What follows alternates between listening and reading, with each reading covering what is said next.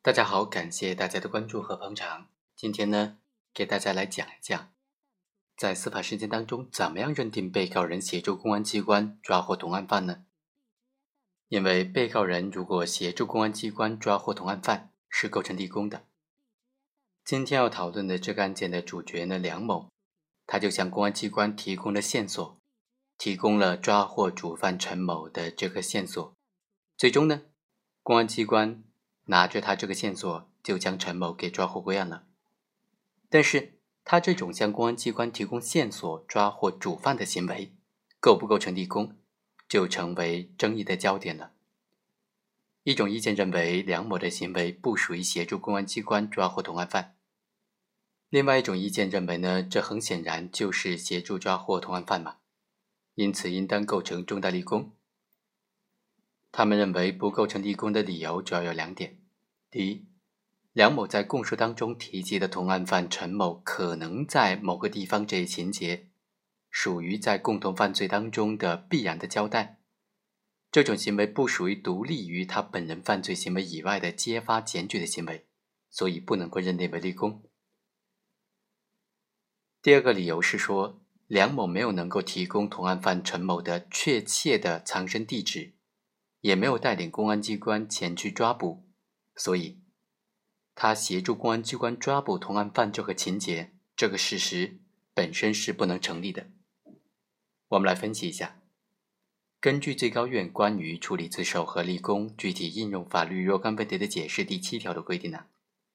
犯罪分子协助司法机关抓捕其他的重大犯罪嫌疑人，应当认定为是有立功表现的。而且是重大立功表现。那么，怎么样来准确的理解司法机关协助抓捕同案犯这个规定呢？最高法院在全国法院审理毒品犯罪案件工作座谈会纪要当中，对于怎么样认定毒品犯罪的被告人协助公安机关抓获同案犯构成立功的问题呢，就做出了答案，认为说，被告人是否构成立功。应当根据被告人在公安机关抓获同案犯当中是否确切的起到了协助的作用。如果经过被告人现场指认、当场指认，辨认了同案犯，带领公安人员抓获了同案犯，被告人提供了不为公安机关掌握或者有关机关按照正常的工作程序没有办法掌握的同案犯的隐匿的线索，利用这些线索抓获了同案犯。这些呢，就都属于协助司法机关抓获同案犯的情形，应当认定为立功。这个规定对于说什么情形属于被告人协助公安机关抓获同案犯呢，就做出了说明。基本精神就是说，如果没有被告人的协助，公安机关就很难抓获同案犯。正是由于有了被告人的协助，才使得公安机关得以抓获同案犯。因此呢，这个说明。虽然是针对毒品犯罪来说的，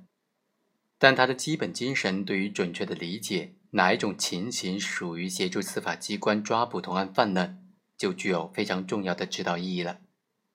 最高院在认定本案被告人梁某协助公安机关抓获同案犯构成重大立功的时候，就提出了以下的几点理由：第一，梁某向公安机关提供了同案犯陈某可能藏匿地点。就是他姐姐的租住的房屋。第二，这个藏匿的地点事先是公安机关没有掌握的。如果说梁某没有提供这个线索，公安机关是找不到的。第三，公安机关正是根据梁某提供的线索抓获了同案犯陈某。第四，陈某依法呢被判处了死刑，缓期两年，他是属于这种重大的犯罪分子。最高院最终是认为说，一审法院关于梁某在供述当中提及的同案犯陈某可能在这个地方的这一情节呢，属于在共同犯罪当中必然的交代，这种行为不属于独立于本人犯罪行为以外的检举揭发行为，不能够认定为立功。最高院认为这种理由是不能成立的。梁某所提供的这情况，并非是他和同案犯陈某共同贩卖毒品的犯罪事实。梁某向司法机关提供的是陈某可能藏匿的地点，也就是他姐姐的租住的房屋。虽然这一地点呢，并非是双方约定的贩毒的场所，而是这个陈某的下落的地方。对于这一节内容呢，梁某虽然应当向公安机关提供，但其实无论是否提供，都不影响他对犯罪事实的交代的。也就是说，即使梁某不向公安机关提供这一情况，也不能认为说他不如实的供述自己的全部犯罪事实。而二审法院关于说梁某没有提供同案犯确切的藏身地址，也没有带领公安机关前去抓捕。所以不属于协助司法机关抓获同案犯的情形，这很显然也是不成立的。首先，被告人梁某被抓获之后，主动交代了同案犯陈某可能的藏匿地点，并且描述了这个房屋的大体的位置。从陈某提供的这一线索来看呢，梁某向公安机关提供的陈某可能藏匿的地点，并不是漫无边际的，而是具体的真实的、比较详细的地点。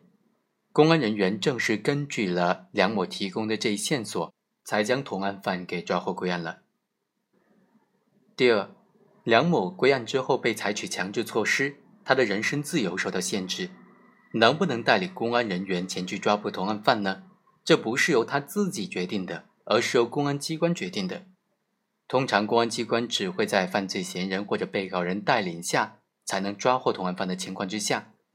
或者在便于押解的情况之下，才会决定由被告人带领公安人员抓获同案犯。比如说，公安机关认为犯罪嫌疑人或者被告人提供的线索已经足够清晰了，即使没有他的带领，也不影响抓捕工作；或者